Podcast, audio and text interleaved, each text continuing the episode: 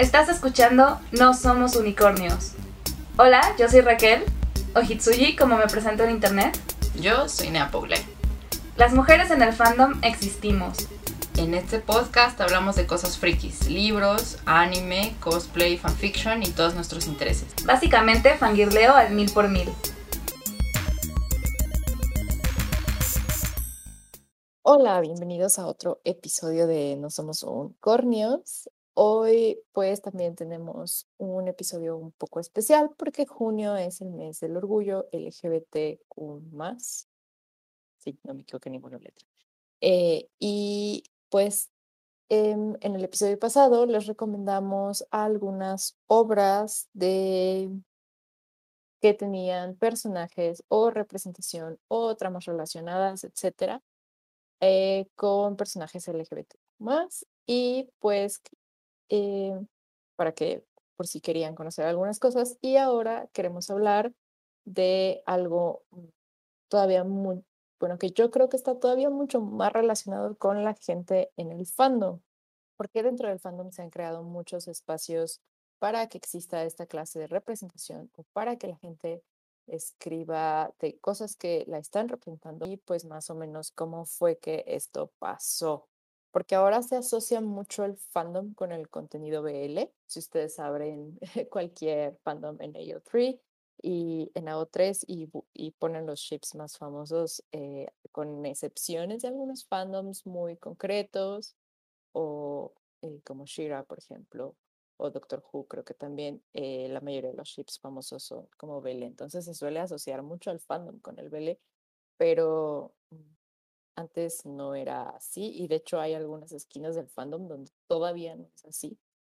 Pero pues obviamente en el fandom se han construido ciertos espacios eh, más seguros para pues explorar todos estos temas. Hoy se asocia mucho eh, el fandom con esto, pero hace muchos años y unos pocos y pocos también eh, no era tan común. O sea, por ejemplo, cuando yo llegué a Potterfix en el 2009, si no me equivoco, a comienzos del 2009, porque llegué a fanfiction antes, se te exigía que si tenías eh, personajes gay en tus historias, tenías que poner que era para mayores de 13 años mínimo, ¿no? O creo que en algún tiempo fue para mayores de 15, pero no lo recuerdo y ya no puedo checarlo porque Potterfix ya no existe, lamentablemente.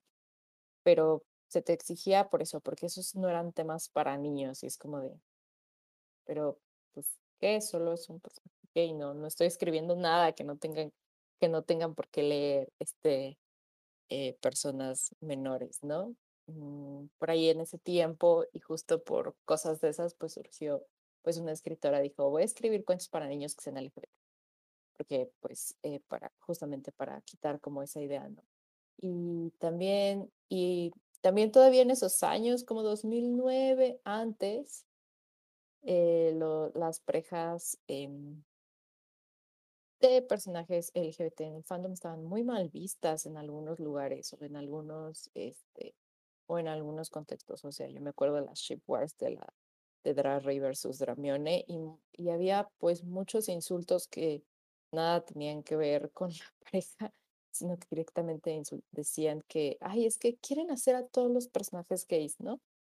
Y era algo muy desagradable. Y por eso justamente también se impulsó que se crearan espacios seguros dentro del fandom, comunidades más cerradas de repente o comunidades donde se podían explorar este tipo de historias, fanarts, eh, edits y todo tipo de contenido en el fandom y pues así este fue, y así en el fandom en inglés y en español fueron haciendo un buen de plataformas justamente para eso. Se crearon muchas comunidades en Live Journal, em, antes de el, antes de la debacle de Live Journal, y se hizo como un espacio para que existiera este tipo de contenido mucho antes de que el mucho antes de que nos, la literatura mainstream volteara a ver y a decir, ay, la representación. Entonces, pues el fandom siempre ha sido como un espacio para explorar cosas. Sí, y bueno, además de esta cuestión del contexto histórico, que pues Nea es la, la enciclopedia al respecto, también hablar un poquito de cómo estos espacios que se crean han servido para explorar la, o sea, de la, misma persona que está metida en estos fandoms y en estos espacios, para que estas personas también exploren su propia sexualidad y vayan entendiendo cosas y establezcan lazos. Entonces, eh, hay es, está esta, esta parte súper importante de, de, bueno, el por qué se ha tenido que crear eh, estos espacios dentro de, del fandom, pero también pues las, las cosas buenas que han, han generado estos, eh, pues est estas cosas, ¿no? Y también pues esta, esta cuestión del mainstream que menciona Nea, que pues a falta de encontrar la representación, pues nosotros mismos la hemos buscado en, en, dentro del fandom y pues es una de las cosas lindas de, que tiene este el ser fan de cosas. Haces tu propia representación o, y no tanto como representación, estás escribiendo de cosas que apelan a cosas que te interesan, ¿no? Eh, y que también eh, permite que eh, mucha gente pueda explorar su sexualidad o su identidad eh, de muchas maneras.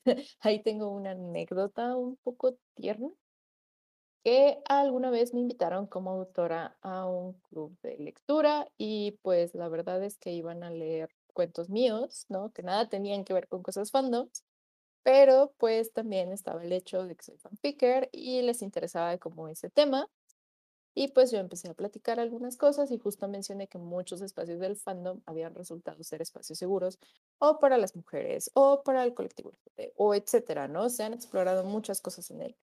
Y justamente alguien dio, Abril de hecho dio un ejemplo de una chavita a la que, o chavito, no me acuerdo, eh, al que le había, a, a quien le había dado clase y justo había contado que pues era trans y que en el y que justo en el proceso de estar como leyendo algunas cosas y explorando eh, también fanfics y otras cosas, pues había podido como que eh, entender un poco de su identidad, ¿no? Entonces recuerdo esa anécdota y que es justo lo que menciona Raquel, ¿no? Como que te permite explorar.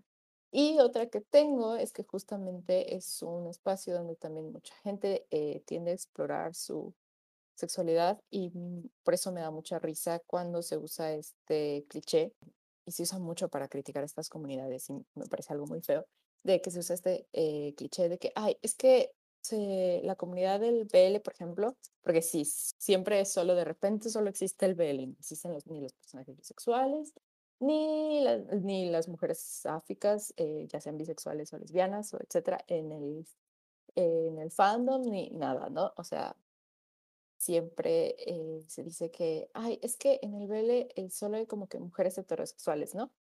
Y como que se hace esta, como que se asume esto y sirve como para desprestigiar a comunidades enteras. Y me acuerdo que alguna vez, digo, alguna vez, hace poco también nos lo hicieron de, de, que, se, de que se estaban preguntando, ay, pero es que, ¿por qué les interesan esos temas que no sé qué? Y encuentro como que les interesan a, solo a mujeres hetero, que no sé qué. Y pues nos, eh, en esa comunidad nos dio mucha risa porque, wow, tanta heterosexualidad que había ahí, no, no se podía. Pero pues justamente como que esa afirmación siempre me ha chocado un poco porque limita mucho la diversidad que sí existe en estas comunidades, eh, fandom tan grandes y que ha permitido que se exploren muchísimos temas, desde temas de sexualidad, identidad, representación, porque justamente estás buscando como o representación o personajes que sean como tú, o sea, lo he visto muchas veces, ¿no? Que mucha gente busca personajes que con los que pueda identificarse en ese sentido, porque uno, Disney no se los da eh, y lo mainstream tampoco se los da eh, y, hace, y además se hace esto como que ahí no existen y solo son como anomalías de repente ahí.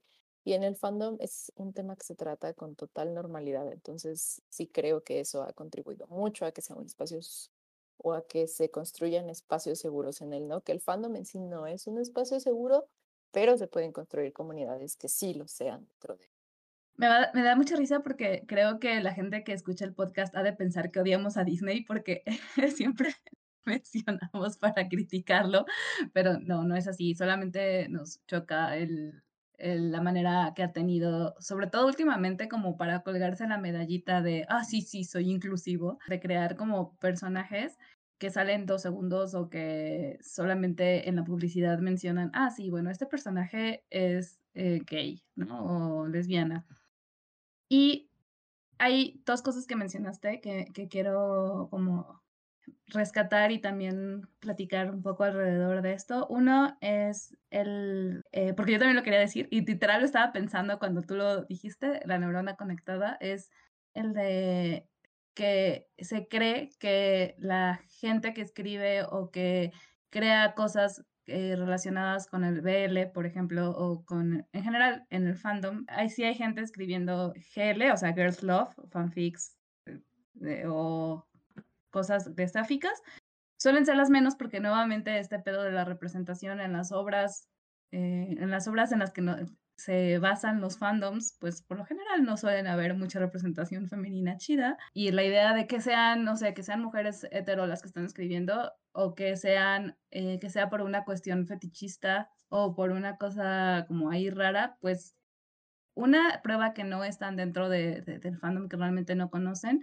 Y dos, pues además que también están pensando que todas las historias BL o todas las historias em, con representación LGBT son historias que una necesariamente tienen que incluir sexo o que son eh, súper oscuras o cosas así. Y las hay y está bien que las haya, pero no son únicamente lo, único.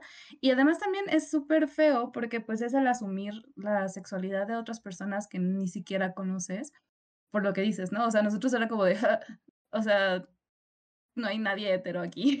y es como súper invalidar. Me acuerdo, digo, este no es un caso de fandom per se, pero lo que pasó con Becky Albertalli, que escribió eh, Simon versus de Homo Sapien Agenda, no me acuerdo cómo lo trabajaron en español, creo que es Simon versus la versus los Homo sapiens, no sé, que estaban diciendo que ella, no, porque estaba escribiendo de un chico gay si ella era una mujer heterosis y que no tenía derecho a, aprovecharse de la necesidad de la representación y tal, y pues la obligaron a, a, salir como bisexual y ella misma pues dice que ella no estaba lista para salir como bisexual y que además ni siquiera era necesario porque la gente tiene que que presionaran eso. Bueno, ahorita que mencionaste lo de Becky Albertani, en lo que te regrese el avión, me acuerdo que justo en este em, un, estaba algún momento de mi vida viendo en el timeline, buscando como, viendo como cosas de fanfickers y así,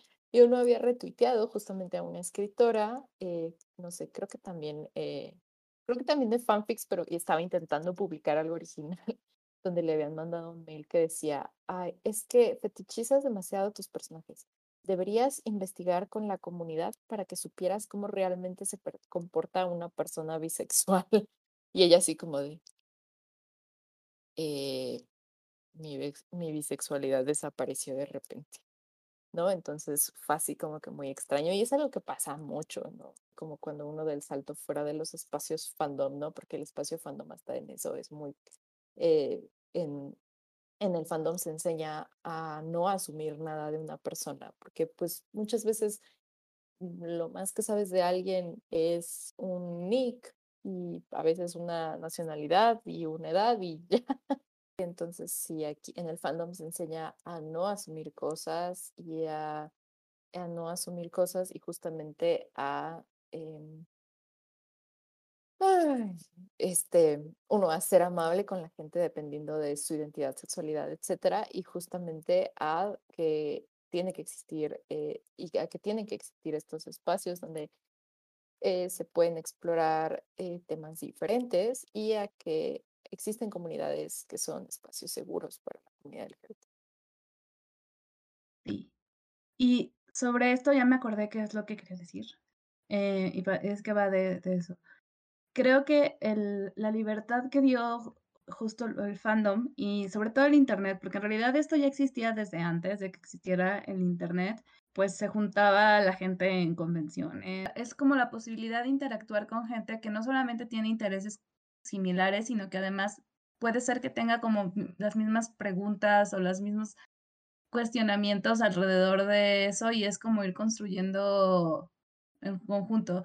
Creo que un hito muy importante en la historia del fandom en Internet fue la creación de Tumblr, porque eh, ahí fue mucho como casa, eh, base de cultivo de muchas, de, muchos fandoms. Hay mucha gente que, se burla o se queja de Tumblr porque, pues, por ejemplo, el hecho de que de que existieran ahorita, por ejemplo, los, los, eh, los neopronombres o muchas de las banderas de ciertas orientaciones o ciertas identidades que antes no se mencionaban y no se visibilizaban, como por ejemplo la de mi sexualidad o el género fluido eh, o el agénero y todas esas cosas, pues surgieron en Tumblr, o al menos ahí fue cuando, se empezaron como a visibilizar, y era pues la misma gente que, que estaba interesada en fandoms. Tumblr fue mi fandom, digo, de que género no hay duda, pero yo creo que toda comunidad eh, donde que no sea tuya, donde tú no tengas el control, tiende a degenerar.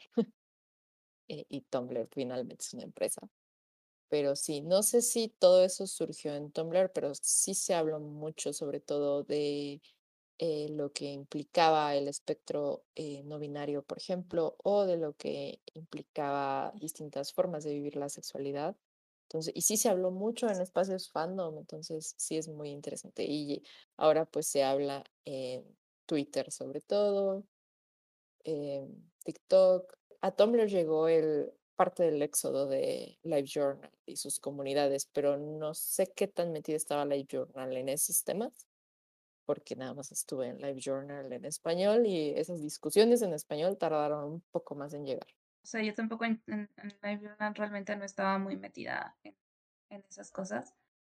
Más bien, justo a mí me tocó ver en, en Tumblr. Algo, creo que algo importante también que posibilita mucho el fandom es la existencia de los headcanons o como de estas teorías o ideas que no, sabemos que no, no, no son oficiales o canon o, reales, vaya, pero que nos posibilita el identificarnos más con los personajes o crear y jugar con las historias. Ajá, o sea, básicamente, bueno, un headcanon, por si alguno de ustedes no sabe, pues es esto, es algo que tú creas alrededor de una historia o algún personaje. Entonces, por ejemplo, existe mucha gente, eh, en sí, los fanfics, el hecho de que existan los, los fanfics es a base de headcanons en su mayoría, o sea, por ejemplo, el, hecho de decir, ah, bueno, este personaje es, eh, es gay o es bisexual o es asexual o es trans, es un headcanon, porque pues en la obra original, pues no te están, o sea, no, no te lo están diciendo.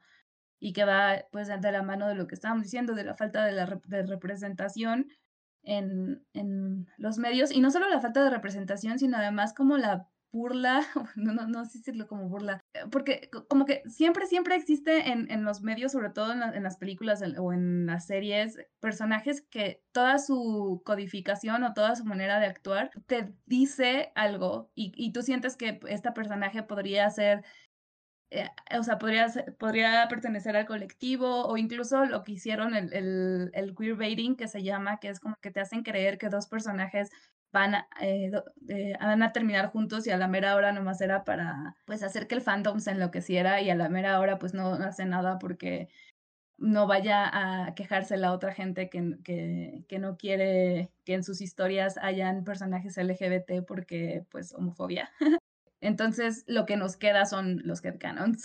Eh, justo me acordé porque en español, en el fandom de Haikyuu, había una, había un como una pequeña comunidad donde había muchas personas trans, sobre todo hombres trans, eh, que tenían ciertos headcanons como sobre los personajes, ¿no? Y, y en algún momento como que alguien encontró una publicación y dijo, no, pero es que no puedes hacer un personaje trans, es que la verdad es que para mí no tiene sentido porque una, un headcanon es algo totalmente personal, no le estás haciendo creer a las... Como, no, no le estás haciendo creer, no es la palabra. No estás obligando a que las personas crean en tu headcanon y lo tomen al pie de la letra. Todo cabe en este mundo. Eh, y como que se enojaron y hicieron trending topic en Twitter Kenma Trans, ¿no? Justamente porque en ese momento estaban hablando del personaje de Kenma en Haikyuu. Y, y este y, y habían como que muchas quejas muy inmensas, ¿no? De, ay, es que no puedes cambiarle el género al personaje, ni siquiera le estaban cambiando el género al personaje, simplemente decían que eh, su headcanon era que, que es trans, ¿no?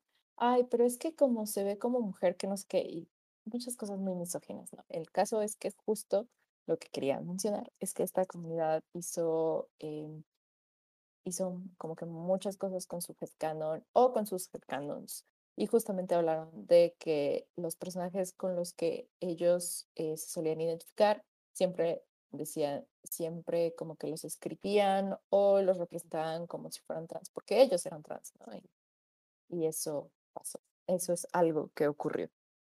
Y, de qué me, me, estaba acordando, así ah, de que de ahora en el Pride, cuando justamente mucha gente para eh, con un poco de ánimos de celebración también, porque obviamente además de lucha social, pues eh, para muchos también es una celebración de que la comunidad ha llegado hasta aquí y de todo lo que ya se ha logrado en muchas partes del mundo, eh, como que suben sus fanarts de repente de los personajes en las marchas del Pride eh, o cosas relacionadas y siempre, siempre aparece alguien que dice, ay, pero ese personaje es hetero, como ahora la moda de decir que es hetero. Eh, ese personaje hetero. Y como que, no sé, para mí no tiene, uno, para mí no tiene mucho sentido y dos, creo que tiene que reconocer que las personas eh, buscan representarse o están en todo su derecho de pensar lo que quieran sobre los personajes, más cuando es algo que en el material original suele importar tan poco como la identidad de alguien. O sea, eh, puede pasar, como también lo que pasó un poco con Mulan, que muchos hombres trans explicaron por qué interpretaban a, Mulan, eso específicamente de la película de Disney, pero también en varias adaptaciones, como un hombre trans, ¿no? Y pues una no obligaban a nadie a creer en su, en su interpretación. Al final las lecturas de cada obra son diferentes y son personales y algo que te enseñan es que no hay lectura incorrecta o interpretación incorrecta, sino que todo tiene que ver con el contexto en que fue creado y con el y, de, y no solo eso, con el contexto en el que en el que lo estás viendo o en el que lo estás leyendo. Entonces, pues siempre pasa y siempre pasan estas cosas, ¿no? Que de repente desde lo mainstream esto se ve como una cosa rarísima y en el fandom es muy común, o sea, en el fandom está, están esos lugares para explorarlo. Y se me hace muy bonito que sí existen estos lugares, pero también siento que en algún punto hay que parar de, de insultar a la gente con, con sus headcanons e interpretaciones y que ojalá pasara pronto el espacio seguro pues se hiciera un poco más grande, porque pues el fandom tampoco está exento de estas cosas. Sí, porque bueno, ahorita hablamos de espacios seguros y tal, pero creo que en... hay dos cosas. Dentro de un fandom, el fandom así en general, grandote, pues no necesariamente va a ser un espacio seguro. El fandom en sí, en general, grandote, pues siempre puede ser que hayan eh, pues cosas tóxicas, eso pasa en todos lados. Eh, que haya gente que nomás esté ahí para pelearse o gente que eh, crea que nadie puede pensar distinto y siempre va a pasar que en algunos lados se van a empezar a, pelear. Entonces, pues siempre se ha habido como este otro lado de los fandoms en los que sí es este pues los fanfickers, los, los fan artists y demás, que pues que sí es como ya un poquito más seguro. incluso dentro de estos espacios siempre puede ser que también salga, salgan cosas. Pero también creo que algo que pasa mucho es que ahorita los lugares seguros que existían como para el fandom se han ido reduciendo de alguna manera. Ahorita, el, al menos el, fandom en, eh, más, o sea, como las plataformas de fandom más fuertes es Twitter y en el, fan, en el caso del fandom en español, pues en eh, Facebook. Eso sin contar las plataformas de fanfics y, y, tal cual, que pues esas son específicas, ¿no? Y pues a veces pasan estas cosas de, de, que la gente como que se saca un buen de onda y empieza como a atacar o a no entender porque es gente que está fuera del fandom y que no, y que no entiende qué es un headcanon y que no entiende eh, de qué se está hablando, ¿no? Entonces, por ejemplo, en Twitter, pues sí, pues todo el mundo, el mundo empezó a llegar a verlo, que tiene su lado bueno, que es que gente que no conoce, quizás conoce y entonces se interesa por ello y puede ser que quizás una persona que antes como que no, no, entendía muy bien cómo funcionaba la transexualidad, igual y dijo así como de, ah, ahora como que lo entiendo. Pero bueno, es, es, como muy complejo. Algo que dijiste me parece muy interesante, que parece, pareciera como si los espacios se están reduciendo y no quizás no es que se estén reduciendo, sino que se mudan, pero al mudarse se están mudando a plataformas de redes sociales a las que sinceramente a la empresa no le interesamos, ¿no? Y, y se ha demostrado una y otra vez, ¿no? En el G una, en el G una, este, una política que buscaba eliminar porno infantil de la plataforma, no solo no eliminó porno infantil de la plataforma, sino que además eh, borró comunidades enteras LGBT, por ejemplo, ¿no? Eh, Tumblr, por ejemplo, que antes permitía contenido explícito, dijo, bueno, ya no lo vamos a permitir, esto es una decisión obviamente siempre capitalista, ¿no? Porque pues quienes ponen los anuncios, ¿no? Eh, ya no lo vamos a permitir. Y su filtro no solo no funcionó para detectar realmente contenido explícito, sino que se dedicó a ir tras de repente muchos fanartistas eh, que creaban contenido LGBT, ¿no? Y así pasa en una y otra vez, así ha pasado en muchas plataformas. Y eso pasa en general cuando suelen ser redes sociales, ¿no? O sea, Ahora me parece algo muy triste y lamentable que ya no se estile hacer foros o webs propias, como por ejemplo lo fue la red Harry Latino para Harry Potter, que ahora está súper diezmada y ahora solo es una pequeña, sus foros siguen siendo tan grandes como siempre lo han sido, pero el resto de la comunidad eh, se ha quedado súper diezmada porque ya no hay tanto este interés en mantener una web propia que tú puedas, este, donde tú puedas curar el contenido eh, en el sentido de que pues no vas a permitir tampoco que existan agresiones, etcétera, etcétera, ¿no? Entonces, pues como que ya no se estila hacer esto. Y además estas webs nacieron como de la necesidad, no eran populares las redes sociales, nacieron al principio de los 2000, etcétera, etcétera. Y ahí estaba el fandom y ahí se discutían estos temas y ahí se creaban estos espacios muchas veces a punta de, de, pelearse mucho por ellos, ¿no? Como pasó un poco en la red Harry Latino, ¿no? Que tuvieron que aceptar eventualmente en Potterfix que, que, eh, que hubiera un personaje LGBT no implicaba que la historia iba a tener contenido sexual, iba a ser, o que no iba a ser apta para todo público, ¿no? Que más bien los, eh, los ratings de la edad iban en otras cosas, ¿no?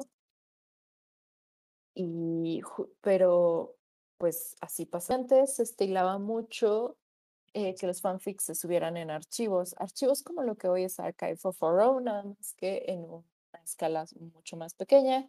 Y pues obviamente eh, eh, la OTW es la pionera de los filtros que tiene pero pues se subían en estos filtros. Por ahí está la historia de las comunidades en inglés de Harry Potter, Gryffindor Tower, por ejemplo, que murió, cómo curaban su contenido, ¿no?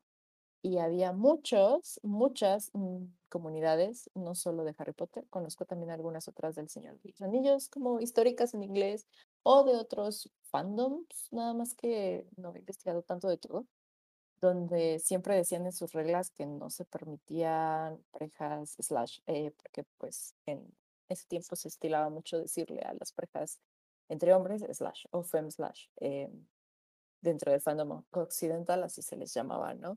Que no se permitía eso. O había otro archivo donde solo se permitían parejas canon o que pudieran ser canon. Entonces la única pareja entre hombres que permitían era el Wolfstar, ¿no? Sirius y Ramos en Harry Potter. Y pues mucha gente descontenta también un poco con esto, eh, con esto que hacían estos archivos en inglés y en español, mm, porque si ustedes buscan hoy fanfic.es o fanfics.es, no me acuerdo la URL, no me gusta mucho la plataforma por una razón. Eh, si ustedes buscan de repente o buscaban esos archivos, se encontraban con, es que no se permite contenido LGBT. Y de hecho, Fanfixes todavía tiene esa regla en su plataforma y su página hermana es Amor Yaoi y se creó justamente para que existiera ese contenido en algún lado. Eh, y así también se creó Slash Heaven, ¿no? Donde solo se subía, según yo, contenido BL. no sé si, creo que ya no, no sirve, pero, o al menos ya es, o al menos ya es tan solo un cementerio de lo que, de lo que fue y de lo que estuvo ahí, eh, todavía se puede acceder. Pero justamente todas esas comunidades, como Amor Yahweh en español, Slash Heaven, no conozco otra, pero debe de haber más. O sea, hay, una, hay un archivo eh, que hace poco se rescató en Archive of Our Own, que eh, de fanfics de obras de Tolkien, que entre los comentarios alguien mencionaba que eran de, los de las pocas comunidades eh, que en los 90 y al principio de los 2000 habían sido eh, muy acogedoras para obras como LGBT, ¿no? Entonces, justamente estos espacios en ese tiempo se crearon por la necesidad de que no existían, ¿no? Y ahora que es un poco, no mainstream, porque el fandom sigue sin ser mainstream, aunque parezca que sí. Y ahora que es, un, es mucho más aceptado, que los, archi que los archivos eh, ya no hacen estas distinciones, que existe el Archive of Our Own, donde la política es que todo tiene un lugar mientras no, mientras no infrinjas las leyes eh, estadounidenses. Quizá esas comunidades pues ya no tienen tanta eh, razón de ser en el sentido de que ya hay un lugar más abierto donde, donde hacerlo, ¿no?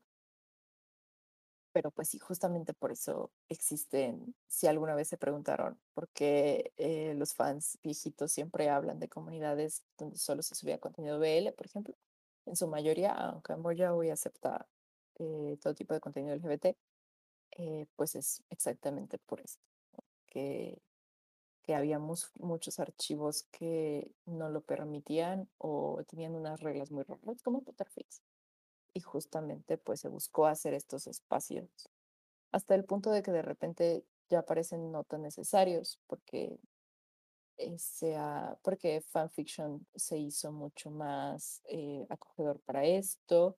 En las comunidades en español, en inglés no me pregunten, fanfiction es un cementerio, ah, porque el Archive of Our Own tiene filtros muy buenos y permite toda clase de contenido. Entonces, pues ahí está ese eh, su cápsula histórica. Pues bueno, creo que tenemos suficiente. A menos que haya algo más de lo que quieras hablar. Sí quería hablar de una cosa más. Adelante, caminante. Ay, hablo mucho. Bueno, y justamente como mencionábamos que todas estas obras eh, transformativas, no solo fanfics, también fanarts, eh, rol, eh, etcétera, etcétera, etcétera, permiten explorar eh, temas que tienen que ver con la comunidad. algo que mencionaba hace poco leyendo un manga era leyendo un manga o, o en una reseña de Mango de y no me acuerdo, era que en algún punto cuando el tema se empezó a volver mainstream y empezaron a salir los libros, sobre todo de romance entre hombres, que fueron los primeros que se hicieron muy famosos, juveniles, eh, específicamente juveniles, siempre ha existido este tipo de literatura. Los leí y había algunos muy buenos, pero se me pasó el interés como a los dos años porque parecía que estas historias estaban limitadas a una sola trama única, ¿no? Eran siempre historias de iniciación que tenían que ver mucho con la homofobia y con salir del closet y con el rechazo y a veces había algunas que eran este todo un porno de la tortura de lo tristes eh, que eran en el sentido de que, ay, es que queremos visibilizar la discriminación, pero parecía que lo hacía con un morbo muy extraño, ¿no? Y como que lo único que se les permitía en la, en, en las editoriales mainstream. Ahora ya hay más variedad, pero en ese momento como que las únicas que se hacían visibles eran esas, ¿no? Limitadas a una sola trama repetida, donde todo se reducía a la orientación sexual de un personaje. Y era un poco muy cansado. Y algo que siempre pasó con los fanfickers, específicamente, pero también con fanartistas, etcétera, es que se permitía crear esta, se, se podía crear como este mundo más fantástico eh, en el que el tema de la orientación no fuera un asunto que ni, o sea, que ni siquiera se mencionara a la discriminación porque no era algo relevante para la historia y porque lo que querían era un donde fueran aceptados simplemente, ¿no? Entonces, eh, eso se ha permitido mucho en los fanfics. Y me acordé porque me dejaron un comentario que decía, ay, es que me gusta que no, como que nunca menciones que sea como algo relevante o diferente que se case dos hombres, ¿no? O sea, que, lo, todo, que todos en el mundo lo tomen como normal. Y siempre me lo he encontrado en muchos fanfics que leo y me gusta escribirlos así. Y, sí, y, también me lo he encontrado en muchos, en muchos fanarts o fancomics, ¿no? Que simplemente es algo que eh, no se menciona y que se eh, y que como que permite la idea de este mundo que, se aspira a crear. Que obviamente también de repente también son obras que lidian con la discriminación y todo, pero me he encontrado que lo hacen mucho mejor que otras, em, que otras obras, justamente porque son mucho más sensibles al hacerlo. Sí, sobre todo creo que es porque tienen más práctica. O sea, como, como es algo que llevan haciendo mucho tiempo. Y creo que algo muy, muy lindo de este tipo de historias en las que no existe la, la homofobia, o igual y sí existe, pero no, al menos no dentro del pequeño mundito en el que viven los personajes, es que es como súper reconfortante. Mm, hubo una época en la que me dio como por leer muchos fanfics modern AUs de distintos fandoms, que a veces los, los, los modern AUs, que significa que son como eh, fanfics en los que no están en el universo en el que ocurran las historias, sino más bien como en nuestro universo actual, a veces son como muy repetitivos porque pues limita el, no, el que no haya magia o el que no haya poderes o el que no haya naves espaciales o cosas así. Pero a mí me, me dio por leerlos, sobre todo aquellos en los que había como la temática LGBT muy evidente. O sea, era como historias como las que se quejaba ahorita Nea, pero no tanto de, eh, de cómo estaban enfrentando la homofobia o de cómo estaban saliendo del closet, sino simplemente que, era como, ah, sí, bueno, somos esto y, y, que todo el cast es así súper variadísimo. Y no sé, era como, era como mi comfort food. Eso, no sé, bien raro, porque era como de, ay, es que así debería ser siempre. Como que no era un nicho que lo fuera, como que no tenía que explicarte, como de repente escritores te dicen, ay, es que si no es relevante para la trama, ¿para qué lo escribo yo? Pues porque la gente existe. Ajá, y luego también se me, hacía como muy tierno y, lindo también de pronto como que lo dijeran, porque, o sea, está muy chido cuando no lo dicen y, simplemente por la historia o por la tra o por lo que sea, pues tú te das cuenta, ¿no? Que lo digan así súper, súper evidente, porque, por ejemplo, yo así fue que me enteré que era de mí. Porque una vez leí un fanfic y decían, ah, sí, es que yo soy demisexual y fue como de, ay, ¿esto qué es? Y e investigué y fue como de, ah, esto resuena. Entonces, está cool. Bueno, creo que así ya acabamos. Sí. Bueno, y eso es, creo, todo lo de lo que queríamos hablar al respecto. Si ustedes tienen alguna eh, anécdota o alguna cosa relacionada con el tema que nos quieran platicar, nos va a dar mucho gusto que lo hagan en nuestras redes sociales. Y pues muchas gracias por escuchar un capítulo más de No Somos Unicornios y nuevamente no sabemos de qué vamos a hablar en el siguiente programa ni tampoco cuándo va a salir, pero pues ya saben que eh, así es la cosa aquí. gracias por escucharnos. Me pueden encontrar como arroba hitsuyi. Me pueden encontrar en Twitter como arroba neapogle. También pueden seguir a nuestro podcast en Twitter. El arroba es notunicornspod donde podrán comentarnos sobre él, sugerir temas y aventarnos y tomates virtuales. ¡Hasta la próxima!